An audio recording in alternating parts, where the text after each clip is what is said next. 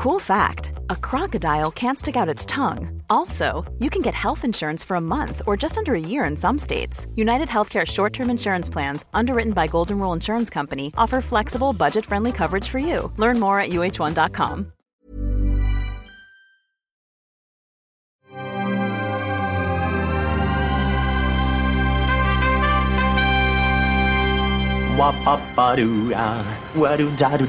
Steven, arrête s'il te plaît, j'ai jamais pu encadrer Michel Legrand.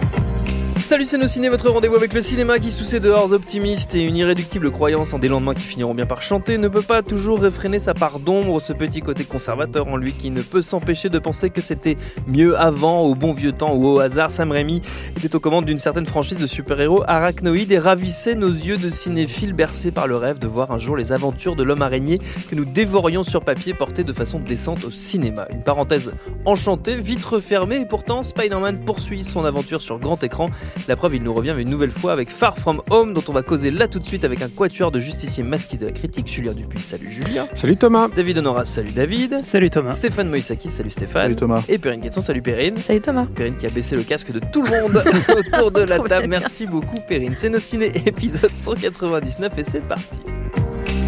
Tu fais un amalgame entre la coquetterie et la classe. Tu es fou. Enfin, si ça te plaît. Ah, c'est un métier, c'est un métier, on ne le dira jamais pas assez. le mien. D'ailleurs, c'est celui de Solène qui est derrière la console et qu'on remercie au passage. Je n'ai mentionné que Far From Home en intro, mais on va tenter également de dire un mot d'une autre déclinaison de l'univers Spider-Man au cinéma ces derniers temps, New Generation, un film d'animation qui est sorti en fin d'année dernière, sur lequel on nous réclame depuis des mois et des mois de revenir. Et donc, eh ben, on va le faire. Voilà, comme ça vous serez contents. Pour ce qui est de Far From Home, le film s'inscrit à la suite évidemment du dernier Avengers, et donc attention, spoiler, là si vous n'avez pas vu le dernier Avengers et que vous tenez à ne pas vous faire spoiler, vous pouvez arrêter l'écoute. Il s'inscrit donc à la suite de la mort de Tony Stark, le mentor de Peter Parker, toujours incarné par Tom Holland, qui a bien du mal à s'en remettre, mais qui va devoir rapidement renfiler son costume d'homme araignée à la demande de Nick Fury, alias évidemment Samuel L. Jackson, qui l'associe à un nouveau venu, Quentin Beck, alias Mysterio, joué par Jack Gyllenhaal, pour qu'ensemble ils tentent d'enrayer une nouvelle vague de menaces qui frappe la Terre. Everywhere I go, I see his face. I just really miss him. Yeah, I miss him too. I don't think Tony would have done what he did if he didn't know that you were going to be here after he was gone.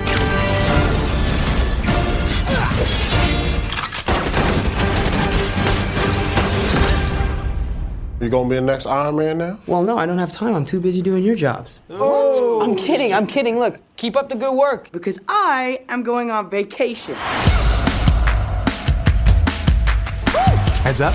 Nick Fury's calling you. I don't really want to talk to Nick Answer Fury. Why? Because if you don't talk to him, then I have to talk to him. I don't want to talk to him. Derrière la caméra, c'est John Watts, réalisateur du précédent volet au casting outre Holland, Jackson et Gyllenhaal. On trouve également Zendaya, Kobe Smulders, Martin Starr ou encore Marissa Tomei qui reprend son, son rôle de tante May. Votre avis sur ce nouveau Spider-Man, ce Spider-Man from- Far From Home, les amis? Je n'ai plus le droit, euh, voilà, contractuellement, de donner la parole à Julien Dupuis en premier. C'est c'est terminé, la belle époque est derrière nous. Ce sera donc David Honora qui va parler en premier. Ah, quelle responsabilité. Merci David.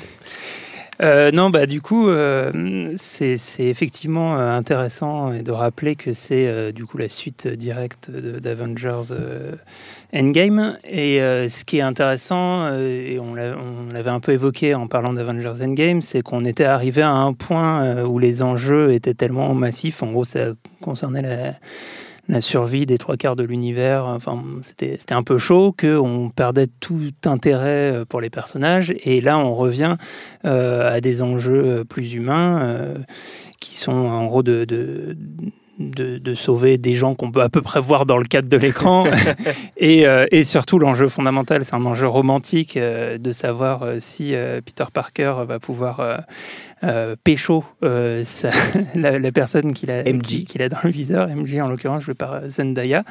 Euh, et, et d'ailleurs, le, le film, dans, dans sa, sa première partie, insiste assez lourdement là-dessus, en, mettant en évidence le fait que c'est le seul truc qui l'intéresse et Mm. qu'il a envie de, de partir en vacances et de se concentrer juste sur ses affaires de cœur et de laisser le, son costume à la maison. Euh, donc, euh, bah, moi, ces, ces prémices euh, m'intéressent plutôt. Enfin, je, je, je trouve ça, euh, en tout cas, plus séduisant, plus abordable. Et justement, après euh, Avengers Endgame, avec toutes les, toutes les limites euh, qu'on avait évoquées dans l'émission, bah, j'étais j'étais plutôt content de, de retrouver quelque chose de plus terre à terre. Et malheureusement, avec tout ça, je trouve que le film échoue à, nous faire nous intéresser en fait aux enjeux des personnages. Et c'est vraiment un gros problème parce que, bah, a priori, tous les, tous les personnages, pour le coup, sont hyper, hyper attachants. Le personnage de, Peter Parker, même s'il a été pas mal maltraité euh, euh, par les différentes euh, franchises ces dernières années, ben, il a un potentiel qui est, qui est énorme. Le- les, acteurs sont plutôt sympathiques, en tout cas, en tout cas pour moi. Et.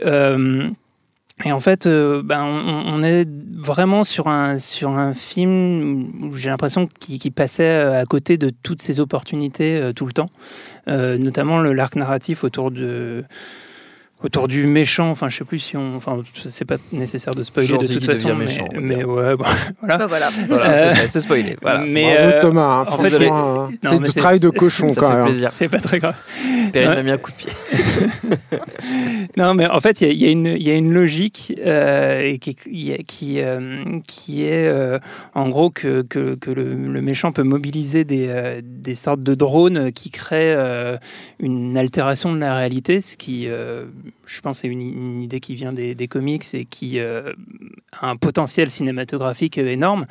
Et euh, bah, malheureusement, euh, typiquement ça c'est c'est complètement raté en fait dans les dans les dans, dans les séquences qu'on voit à l'écran. En fait enfin il y, a- deux moments. Il y a une séquence qui je pense est la meilleure du film euh, où euh, bah, Spider-Man est plongé dans une sorte de réalité alternative euh, euh, visuellement euh, assez intéressante. Mais après il y a un autre moment plus tard où euh, on assiste en fait au, démantèlement du, du système de drone et à l'effondrement de cette réalité. Et, euh, et en fait, il n'y a absolument aucune idée euh, visuelle et narrative qui est mise là-dessus. C'est juste, euh, voilà, il y a un- c'est traité comme une sorte de bug et un truc qui se, qui se casse la gueule, alors que bah, y aurait, à mon sens, plein de choses intéressantes à, jouer sur la manière dont on perçoit la frontière entre les deux. euh, euh, parce que ça peut à, la fois euh, servir visuellement et puis, euh, et puis dans, dans, ce que ça raconte, dans les thématiques, euh, dans, euh, enfin, voilà, même des trucs très contemporains sur, euh, je sais pas, le, le deepfake, euh, les, images, tout ça. Euh, et le film passe, euh, passe à côté, donc passe à côté des, des thématiques profondes, passe à côté de ses personnages. Euh, et je trouve quand même un peu sauvé par, euh, par le, le côté sympathique des, des acteurs, et qui sont bah, tous un peu, un peu sympas, mignons, rigolos.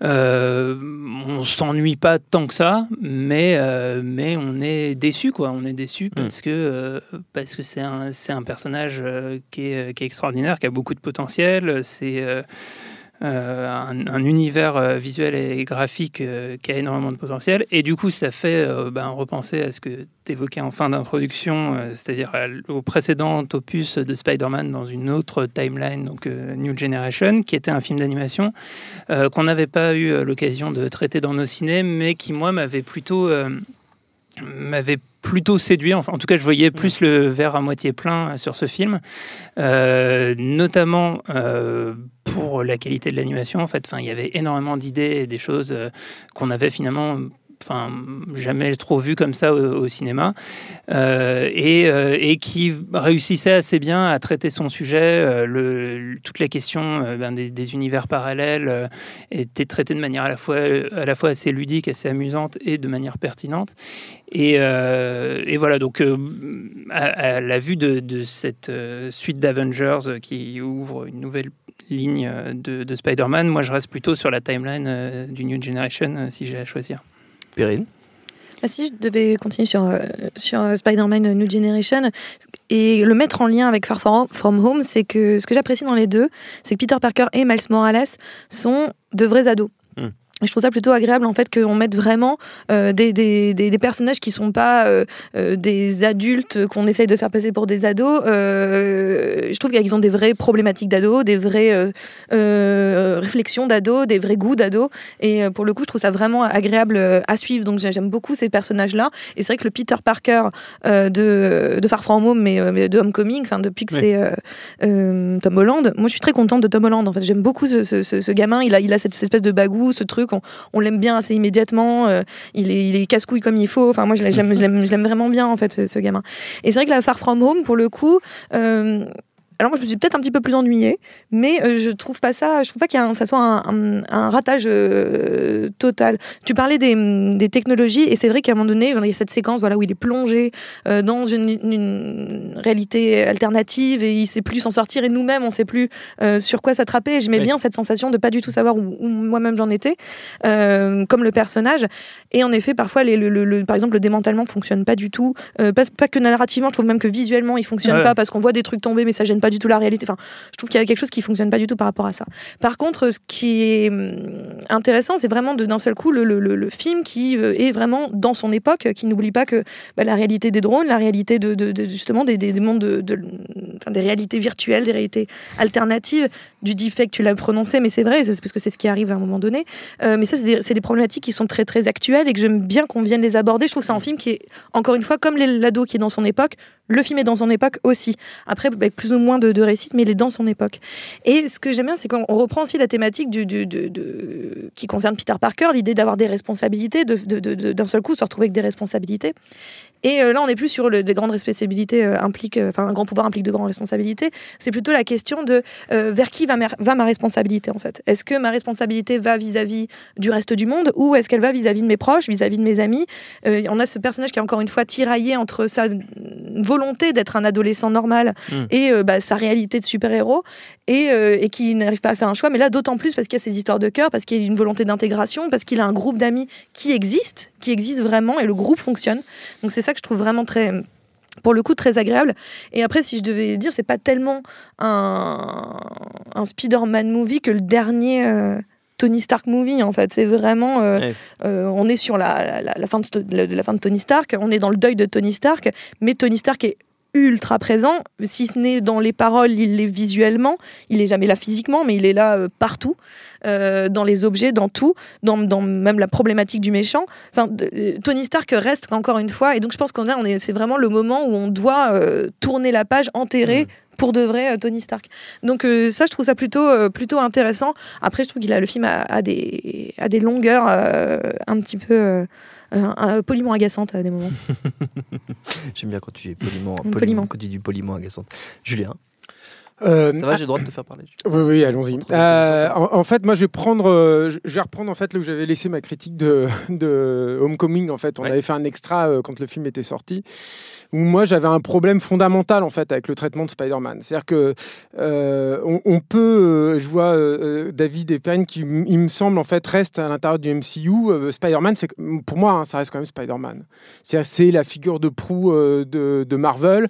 C'est si, si tu ne dois choisir qu'un seul super-héros que Stanley a créé, c'est quand même Spider-Man.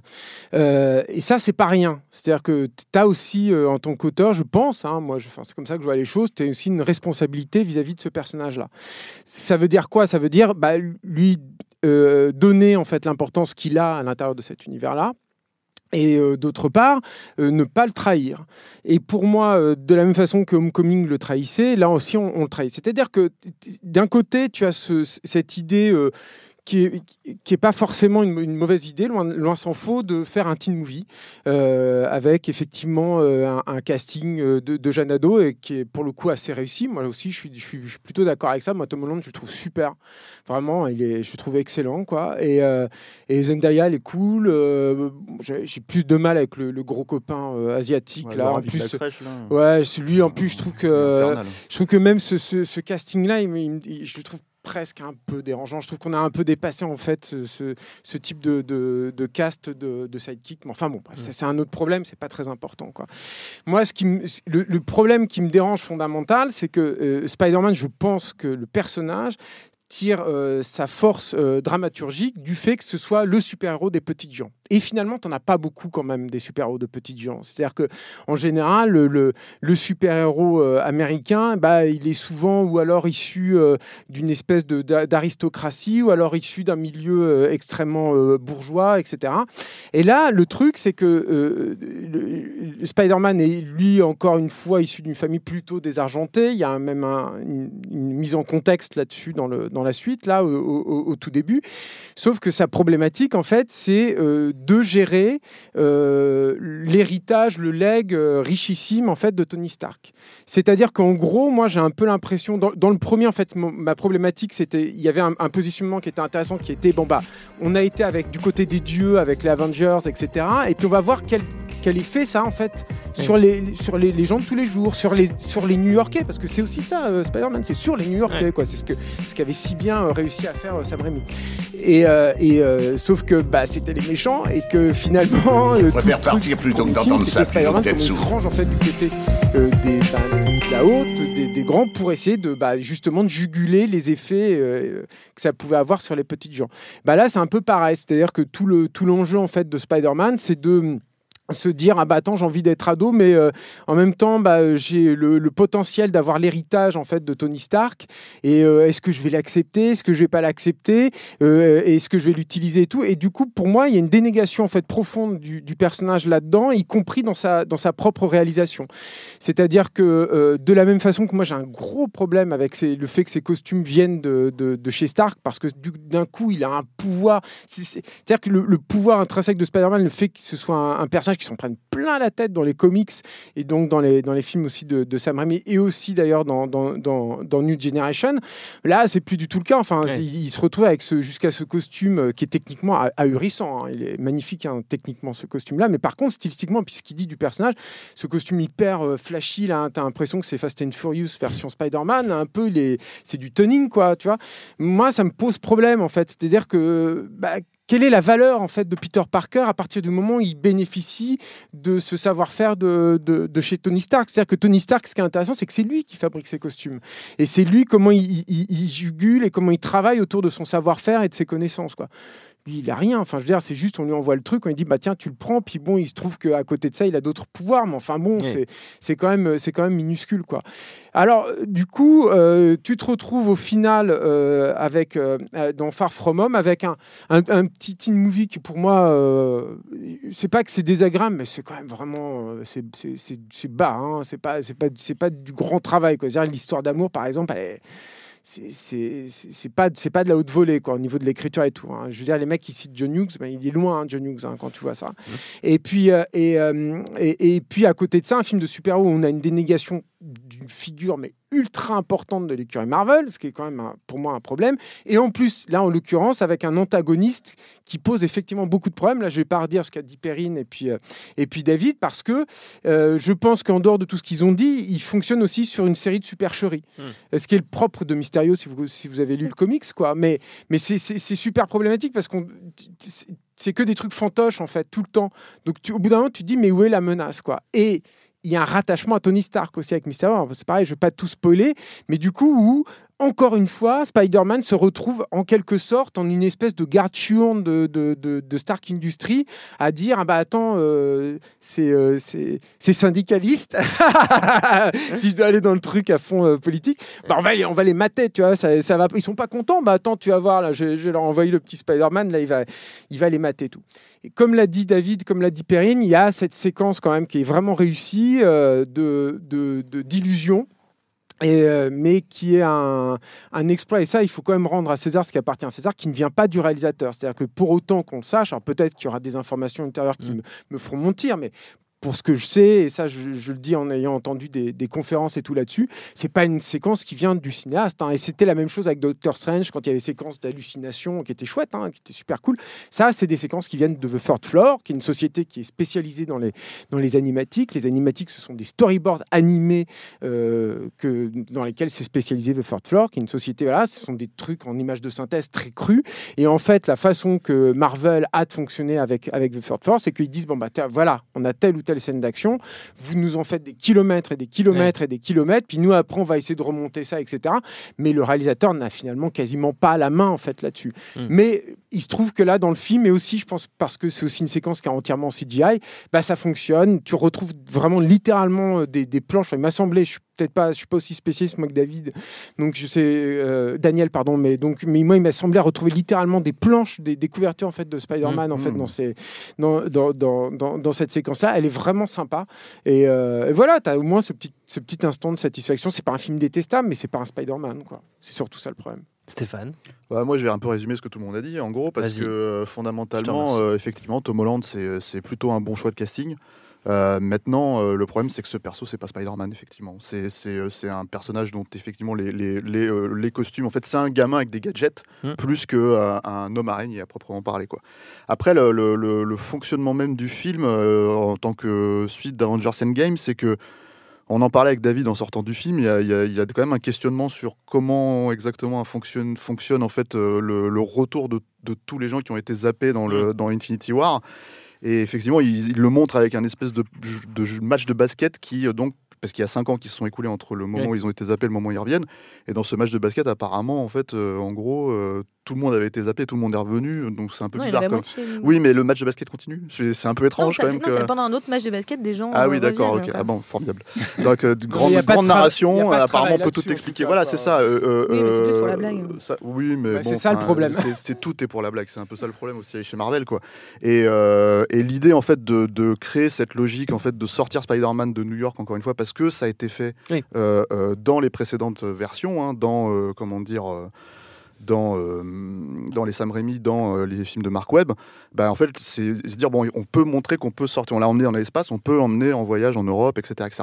Et là, en fait, le problème, c'est que structurellement parlant, ça devient une espèce de mix entre, euh, je sais pas moi, les Charlots font l'Espagne, euh, euh, les bronzés font les bronzés, non mais ce genre de truc, en fait, où il y a plein de clichetons touristiques euh, à, à Le- deux balles, en fait, euh, euh, euh, avec.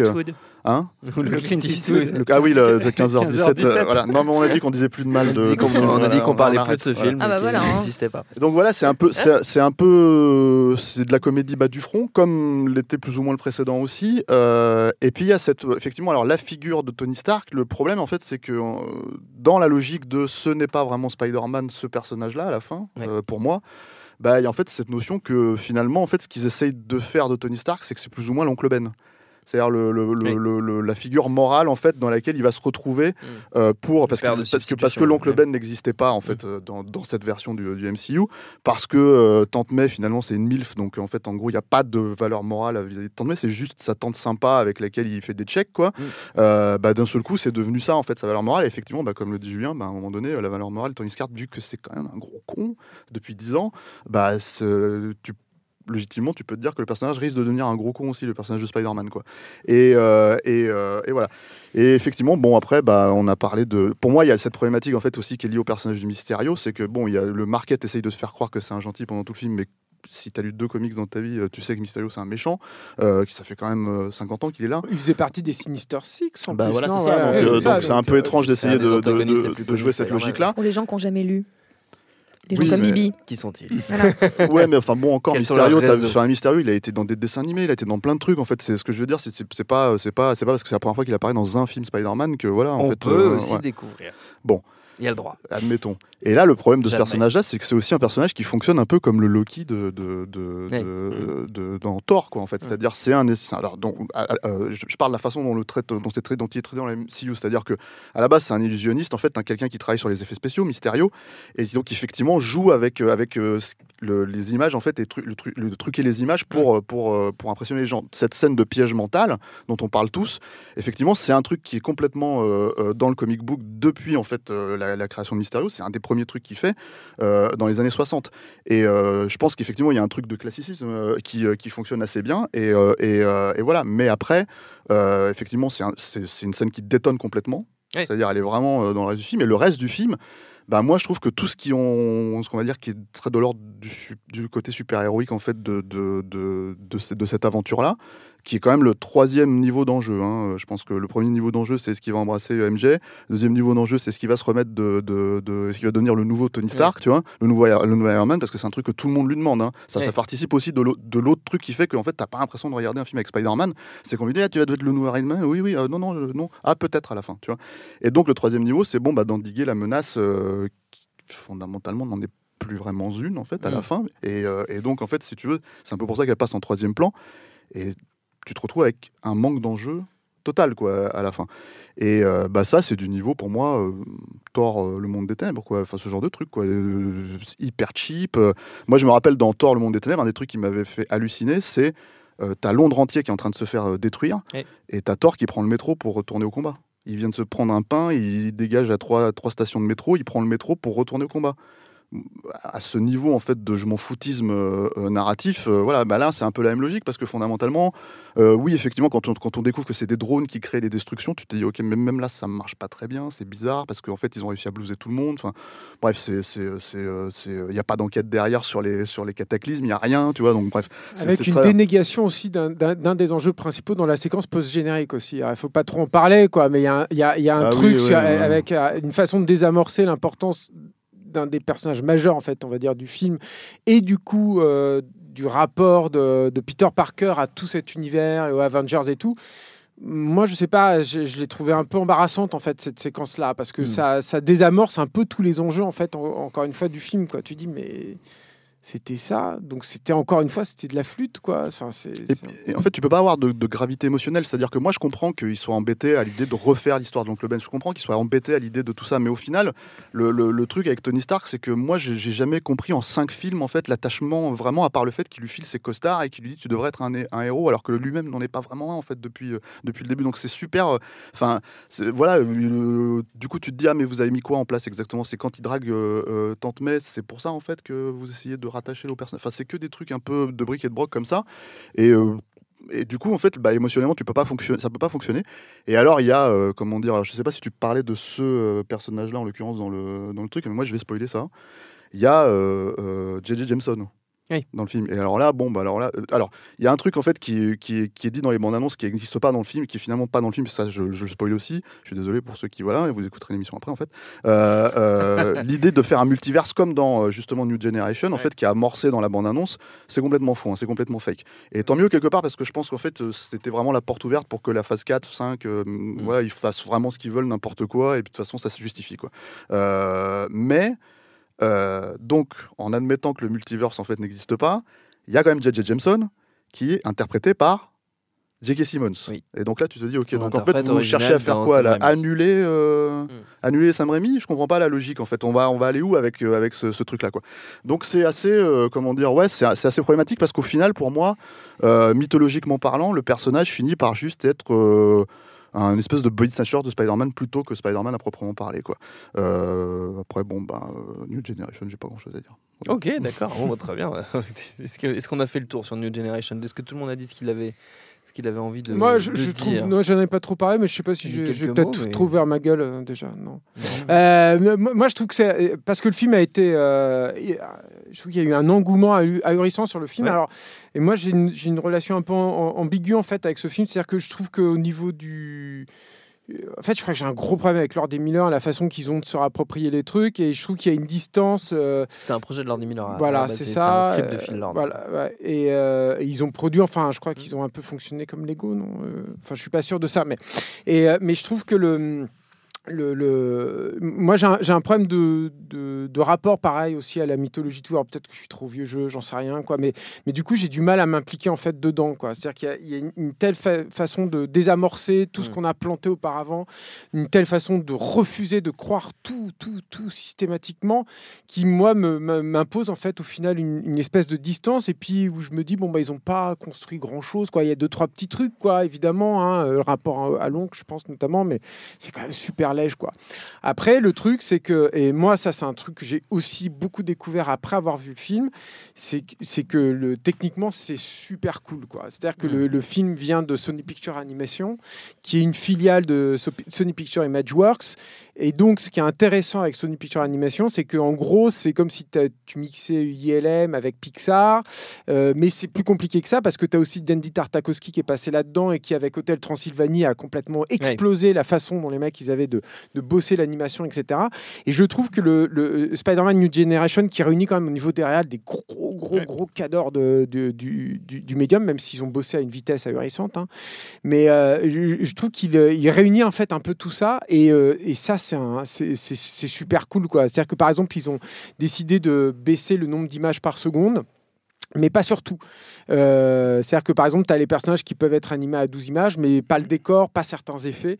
Euh, les personnages, ils ont inventé des rigs, ils ont dû se casser la tête, euh, un truc de fou, parce qu'ils ont inventé des rigs en fait, pour les déformer et rajouter en fait, des traits ou, Mm. des, ou, ou démultiplier certains membres pour, euh, pour donner la sensation de vitesse en fait, quand ils, quand ils bougent et tout. Et visuellement, je trouve que c'est un film génial. quoi. Et si je peux vous conseiller d'ailleurs quelque chose, c'est que si vous êtes sur Twitter, il y a beaucoup, beaucoup de mecs qui ont bossé dessus parce que c'est devenu un, un- un- un projet de passion en fait pour tous ces mecs qui ont bossé là-dessus parce qu'on leur donne rarement euh, la latitude. L'animation américaine est ultra formatée. C'est-à-dire que quand tu sors des canons de DreamWorks et puis de, de Pixar, c'est vachement dur de faire quelque chose de neuf. Et les gars, du coup, ils sont, ils, ils- ils sont éclatés en fait parce que y a- là, il y avait quelque chose qui, euh, il y avait quelque chose qui changeait. Alors. Juste un, petit truc, c'est qu'on n'a pas parlé non plus de Love, Death and Robots qui est sur, euh, sur Netflix. Et euh, il y, a, quand même un épisode dedans, c'est une anthologie, tout ça produit par David Fincher. Et il y a un, un épisode dedans qui est qui met quand même à l'amende Spider-Man New Generation visuellement, je trouve, hein, qui s'appelle Le Témoin, The Witness. Le scénario n'est pas terrible, mais alors visuellement, si vous avez aimé Spider-Man New Generation, voilà, ça, ça peut être ma reco pour euh, cette, cette espèce de mini-épisode de, de rattrapage de. Spider-Man New Ouais, Generation. C'est-à-dire que Julien fait les transitions à ma place et tout. Enfin, ça y est, c'est- tout par à volo. hein, c'est le bordel. Euh, bon, bah, puisque tu as commencé les, les, les recos, t'en avais une autre ou pas? Euh, oui, oui, alors qui Ça a rien à voir. Ça m'aurait étonné. Non, non, mais parce que j'ai. Le mec a un vient avec 12 recos. Mais non, mais c'est pas par rapport à l'autre. Enfin bref. Ouais. Non, mais c'est très court. Mais euh, Tu dis ça aussi à chaque fois. Ouais, je suis désolé. Non, mais alors, euh, non, mais ça n'a rien à voir parce que j'ai- plus rien moi sur les Marvel et super et les super rien, tout. Non, je suis à poil. Mais euh, non, en fait, comme je sais qu'on fera pas d'extra et tout dessus, et pour, pour cet été, il y a, moi, il y a un film qui sort là le 10 juillet, euh, qui, est, qui est ahurissant, je trouve, qui s'appelle Les Enfants de la Mer. C'est un premier film d'Ayumu Watanabe, c'est un film de, de studio 4 degrés C, en fait. Et euh, ça commence, on va dire, comme un, un teen movie. euh, pour virer à une espèce de conte fantastique, je, je sais, ça sert à rien que je vous pitch le film, euh, allez-y quoi. Et ça vire en fait une espèce de trip euh, métaphysique, euh, sensitif, un truc de malade mental. Euh, musique de Joe Hisaishi aussi, si ça peut vous convaincre d'y aller. Bien. Je, je- il faut moi que je digère le film, il faudrait que je le revoie exactement pour voir où je le situe à peu près dans mon truc et tout. Mais je sais, ce que je sais, c'est que je me suis pris le film en plein dans la gueule. J'ai eu un choc, pareil, voilà, on parle de choc esthétique, alors là, mais un truc de, de fou, quoi. Et, euh, et le- le- la fin, en fait, tout le trip et tout, qui est un truc sur le sur le, le mystère de la vie euh, lié au, au- au secret des profondeurs euh, marines. Bah, je trouve ça un, truc absolument ahurissant. Voilà, allez-y. En plus, ça se passe dans l'eau, dans l'océan. C'est parfait pour l'été. Les enfants de la mer 10 juillet au- en salle. Magnifique. C'est mieux que Spider-Man. Stéphane. Ah, moi, je vais faire une reco absolument incroyable. Je vais recommander. Parce que là, c'est le numéro combien? 199. Et Je vais recommander le numéro 200 Ah. de ciné en avance. En. Un numéro 200 euh, complètement dingue, en fait, euh, sur euh, un petit film dont on parle rarement qui s'appelle Anaconda.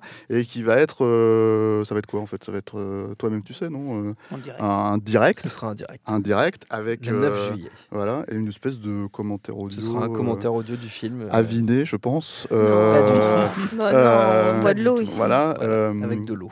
av- Aviné à l'eau. Ouais. d'accord, bon, d'accord. Hydraulique. Euh, sur euh, sur euh, bah, ce qu'on peut clairement dire être l'un des, un des plus grands films de l'histoire du cinéma. Un marqueur. Un marqueur. Un voilà. tournant dans l'histoire du cinéma. En tout cas, dans les films qui commencent par A, Ouais, qui se terminent par A. c'est ça. Et à mon avis, tu réduis le truc, ça fait quand même pas mal de. de- Ça fait- voilà, ouais, Bah, Il y a euh, Anna de Luc Besson, ça a l'air vachement bien. non? Ah voilà, ouais, mais là c'est Anaconda, voilà. Donc, et Euh, c'est encore mieux. Voilà, encore mieux. Dedans. Et donc voilà, numéro 200 de nos ciné, ne ratez pas Ne ça. ratez pas ça, surtout pas. Perrine. Euh, bah moi j'étais partie euh, sur autre chose. Puis d'un seul coup tu as parlé de, de- de cinéma d'animation. Donc j'ai eu envie de parler de cinéma d'animation. Euh, c'est vrai. Euh, bah, il y a un film qui est sorti il y a pas longtemps qui s'appelle Buñuel après l'âge d'or.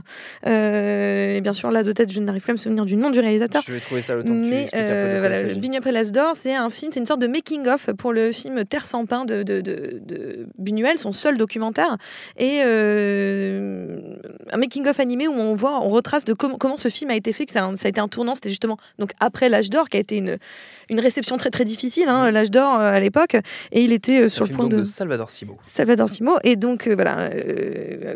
L'idée, c'est que voilà, on ne savait pas s'il allait faire, réussir à faire des films derrière. Et il part comme ça dans les Urdes, à l'Estrémadour, en Espagne, pour euh, faire un, un documentaire sur des gens, des vrais euh, petites gens qui vivent une situation très, très compliquée. Et il veut mettre la caméra sur eux. Et en même temps, en, en faisant une vraie recherche esthétique, en créant quelque chose, il va un peu se perdre, il va, faire, il va faire un peu, un peu plein de choses. Le film est, est là parce qu'il a son pote a gagné à la loterie. Oui. Donc, euh, le, le- le film est complètement fou.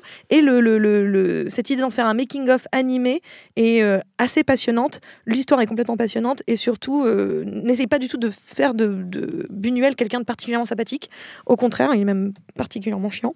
Mais, euh, le, film est quand même euh, assez passionnant. Il dure à peine 1h15. C'est vraiment un, vrai, euh, une vraie petite perle à regarder. Et vite fait, parce qu'on n'en parlera pas non plus, et ça sort cet été, ça sort le 31 juillet. Je vous recommande Midsommar de Harry Hester pour ceux qui avaient aimé Hérédité. Ce n'est pas un film qui fait peur, c'est un film qui est perturbé et, et perturbant. Mm. Mais très perturbé surtout. Très bien. David.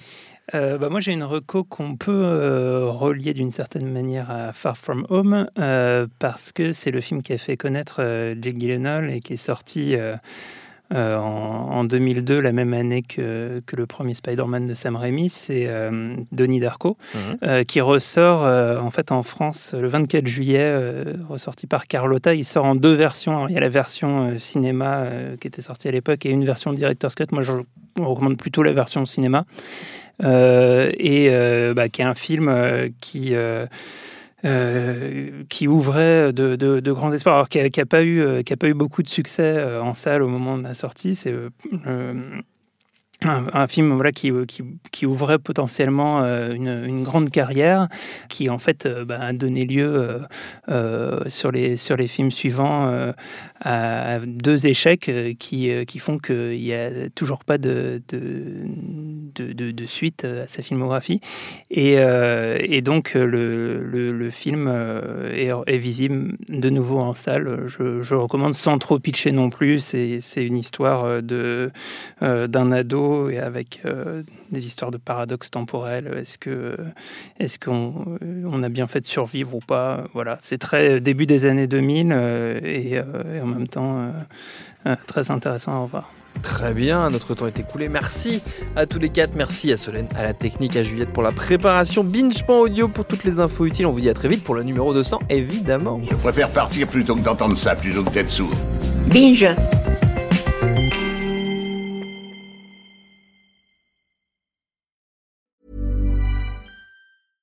Ever catch yourself eating the same flavorless dinner three days in a row?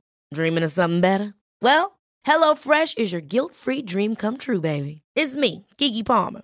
Let's wake up those taste buds with hot, juicy pecan-crusted chicken or garlic butter shrimp scampi.